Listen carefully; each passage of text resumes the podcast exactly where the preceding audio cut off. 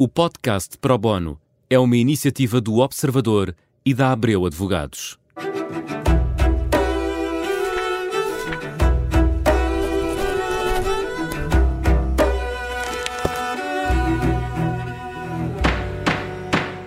Bem-vindos a mais um Pro Bono, um programa em que falamos de questões jurídicas e acompanhamos a atualidade. E hoje vamos falar de banca, da surpresa do Silicon Valley Bank, dos problemas com o Credit Suisse e do fantasma da crise de 2008. Jorge Moraes é advogado, obrigada por estar connosco. Trabalhou na banca mais de 20 anos, é o nosso convidado deste Pro Bono. Vamos falar do momento presente e do que podemos esperar para o futuro. Isto porque em, em pouco menos de 48 horas, eh, aquele que foi um dos maiores pilares uh, do desenvolvimento uh, tecnológico americano, o, Silicon Valley Bank, SVB, colapsou. Porquê? Boa tarde, Zita. Obrigado pelo convite. Portanto, o que significou é que o Silicon Valley Bank é um banco que tinha um modelo de negócio prudente, de uma certa forma, no sentido em que aplicava aos seus assistentes de tesouraria em dívida, portanto, dívida pública, dívida garantida pelo Estado, e nesse aspecto seria um banco à prova de bala, ou seja, seria um banco que teria uma grande capacidade para resistir a crises. Infelizmente, ele foi apanhado por uma alteração súbita da política monetária nos Estados Unidos, que iniciou uma subida muito forte de juros, o que fez que todos os títulos que ele tinha no balanço fizessem uma desvalorização, uma vez que surgiram no mercado títulos dos mesmos montantes e pelos mesmos prazos, uh, com taxas de juros superiores. E, portanto, significa que os ativos dele sofreram uma desvalorização uh, acentuada, mas aí não, não podemos imputar, é, é, portanto, esta situação, um erro de gestão do próprio banco ou dos seus, dos seus gestores. Foi, Foram apanhados na curva. Foram apanhados na curva de uma alteração brusca da política monetária uh, e, portanto, isso conjugou-se depois com, uma, com, com, com, o facto de se terem verificado levantamentos significativos de depósitos. Aí, de facto, podemos dizer que já houve um erro de gestão no sentido em que o banco escolheu trabalhar muito ou quase totalmente com empresas de base tecnológica, significa que tinha a sua carteira de clientes concentrada numa determinada área, portanto não, não diversificou muito a sua carteira. E quando se começou, uh, quando se começou a proceder ao, ao, ao, resgate dos depósitos, o mercado verificou que havia uma dificuldade e que o banco estava a sofrer perdas e se amplificou a corrida aos depósitos. Portanto, essa corrida aos depósitos fez com que aquilo aconteça para todos os bancos, é que é impossível travar, portanto, e impediu o banco de é um, exatamente. É um fenómeno dominó, não é? Dominó, não, não há forma de o travar. Com o Credit Suisse, uh, a situação não é a mesma. Não, o Credit Suisse é um, é um, problema que se arrasta há imensos anos, ou seja, o Credit Suisse tem passado por sucessivas reestruturações nos últimos anos.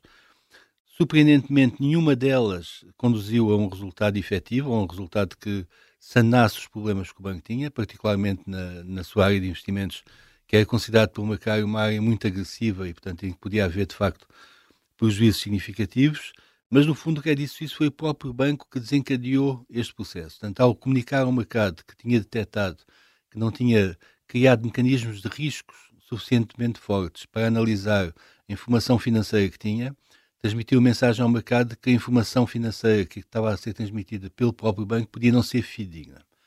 Portanto, isso desencadeou um conjunto de reações do mercado, de cotações de, do banco, depois foram amplificadas pelas declarações do, do, do, do chairman, do seu principal acionista, não é? que eh, de uma forma muito pouco prudente veio informar o mercado de que eles não, não fariam novos investimentos, nem, nem, nem reforçariam a sua participação no capital, o que introduziu um novo fator de descrença no banco e, portanto, amplificou todos os, todos os todos, todos os sinais de, de, risco, de queda das cotações, de, de, problemas de liquidez, obrigando o próprio Banco Central Suíço a criar e disponibilizar linhas de liquidez para que o banco pudesse continuar a operar.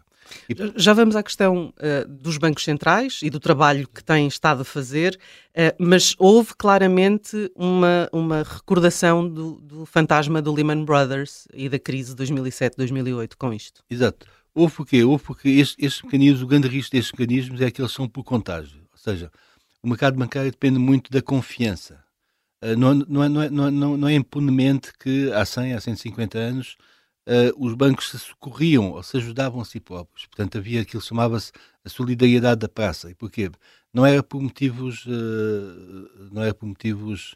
Portanto, os bancos, quando socorriam o seu concorrente que estava em dificuldades, uh, aquilo que, que, eles pretendiam é evitar que os problemas do seu concorrente afetassem eles. Compreendiam claramente que o que afeta um afeta o conjunto do mercado. E, portanto, isto é, é, um, é, um, é um fenómeno que, de facto, uh, pode, pode uh, alastrar muito rapidamente a bancos que sejam mais frágeis.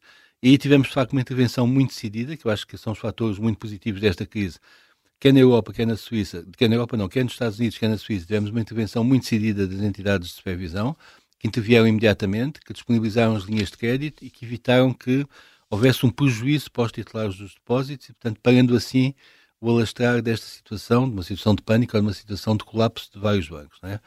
Isso é, de facto, são os fatores positivos. Os fatores negativos, é aquilo que nós podemos perguntar, é como é que nós, de facto, 15 anos depois, nos encontramos na mesma situação. Ou seja, sendo que não é igual, não é? Exatamente, As situações não são, é, é, é, são distintas, não é? Nós tínhamos bancos de investimento com, com uh, balanços endividados uh, 30 e 40 vezes, não é? Estavam expostos a, a ativos uh, considerados tóxicos. Aqui a situação é diferente, mas mais uma vez temos que olhar para os bancos centrais como os grandes fiscalizadores um, do que se passa na, na banca comercial. Uh, estão a falhar esse trabalho? Não, eu penso que, que, os bancos centrais não estão a falhar no sentido em que nós não conseguimos criar uma estrutura jurídica à prova de bola, ou seja, as estruturas jurídicas, as normas jurídicas são sempre suscetíveis de serem objeto de situações de incumprimento e alguém pode não cumpri-las e criar situações de risco.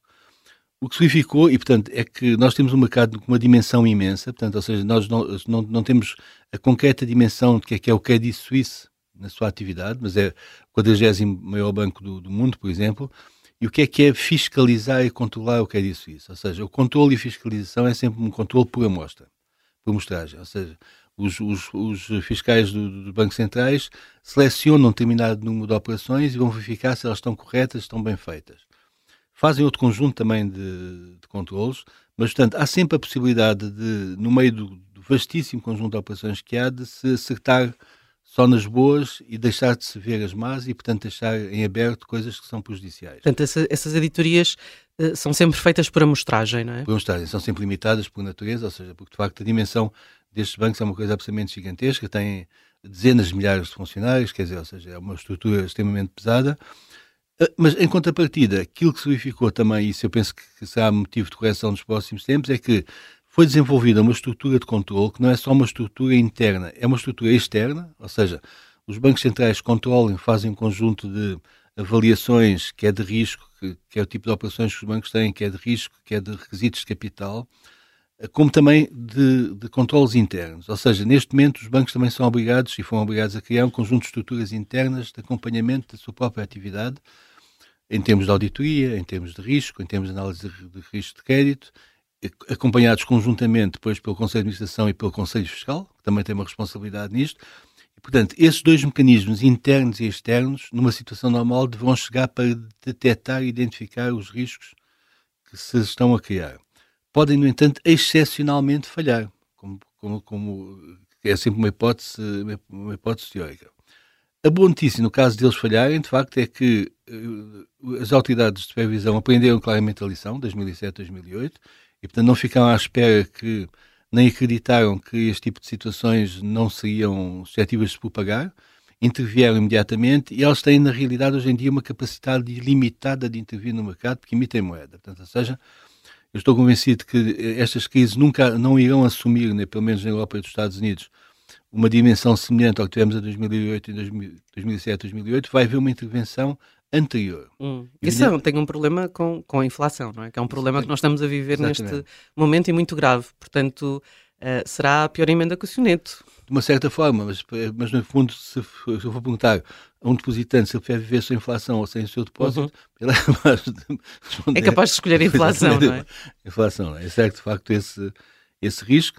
Do ponto de vista dos consumidores, também nos exige, penso eu, várias coisas, que é, primeiro que tudo, nós devemos continuar a exigir que haja de facto um cumprimento das normas, as normas têm que ser cumpridas, deve haver sanções efetivas, porque nós olhamos um bocadinho para trás, desde a crise de 2007 e 2008, não vemos, quer a nível internacional, quer nacional, a assunção de verdadeiras responsabilidades por erros que foram cometidos e que causaram prejuízo a muita gente. Portanto, exigir-se de facto cumprimento das normas e também estarem eles próprios atentos é, à assunção de riscos que fazem, no fundo, diversificarem as suas aplicações por vários bancos, caso tenham aplicações superiores a depósitos superiores a 100 mil euros, no sentido de diversificarem os riscos e estarem muito atentos à subscrição de produtos financeiros. Continuamos, continuamos a notar que, de facto, essa, quando haver essa falta de sensibilidade, as pessoas continuam a comprar produtos de elevado risco. Viu-se na Suíça, o Credit Suisse, eh, surpreendentemente, contrariamente ao que acontece na Europa, o regulador decidiu que os acionistas não iam ser totalmente prejudicados e os subscritores de dívida de um determinado tipo iam ser prejudicados, ou seja, iam entrar nas perdas na, no mecanismo de resolução do banco, uh, e, e, essas condições constavam dos documentos de, de venda da, da, dívida, e no entanto apanhou toda a gente surpresa, porque de facto nem os grandes investidores tinham comprado a dívida tinham-se informado sobre quais as condições, e portanto houve uma reação de incredibilidade, porque é que estava a utilizar um mecanismo que não é o previsto nem nos Estados Unidos, nem na Europa, mas que, pelos vistos, corresponde claramente ao que está previsto na legislação suíça uh, e que, uh, no fundo, foi aplicado corretamente. Portanto, isso demonstra que continua a haver uma grande irresponsabilidade nas explicações que se, que, que se fazem e esquecemos sempre um bocadinho daquela velha regra que quanto maior a rentabilidade, maior o risco, e portanto não há como fugir, e portanto quando se pretende aplicações de maior rentabilidade, o risco está lá associado. E é preciso pensar nele. Só para terminar, o que é que uh, perspectiva para um futuro próximo no negócio bancário? Uh, eu sou muito pouco crédulo quanto ao futuro do negócio bancário. É uma coisa que tem piada, mas, mas é verdade. Mas porquê? Para quem trabalhou 20 anos na banca. Porque, porque o que verifico é que os bancos estão a ser esvaziados pelas, pelas tecnológicas. Ou seja, tem havido um conjunto de desenvolvimento de novas sociedades tecnológicas que executam um conjunto de tarefas uh, que, é que os bancos antigamente eram os únicos a operar. Eram os únicos a operar. Tem uma grande vantagem competitiva que é não tem rede de agências. Tem também uma grande vantagem competitiva por construir uma base tecnológica nova e, portanto, estão muito à frente dos bancos nessa base tecnológica e, portanto, estão a retirar aos bancos aquilo que é o, o cerne do seu negócio. Estão a entrar no crédito, depois de entrarem nas transferências e no tipo de situações, e portanto a banca tradicional vai passar por dificuldades, no sentido de vai ter que mudar o seu modelo de negócio, está a tentar fazê-lo, não é? Ao diminuir o número de agências e de pessoas, mas uh, vai ter dificuldades porque os novos atores uh, são extremamente fortes e são muito competitivos. E hoje os bancos estão uh, muito dependentes das comissões.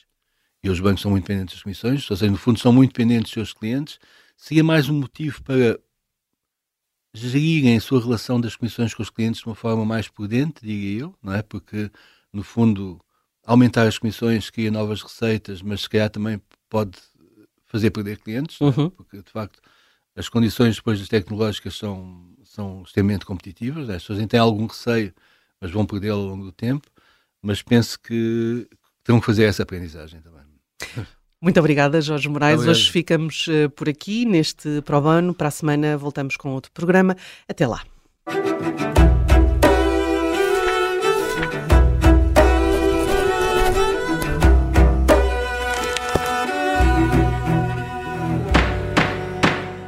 O podcast Pro Bono é uma iniciativa do Observador e da Abreu Advogados.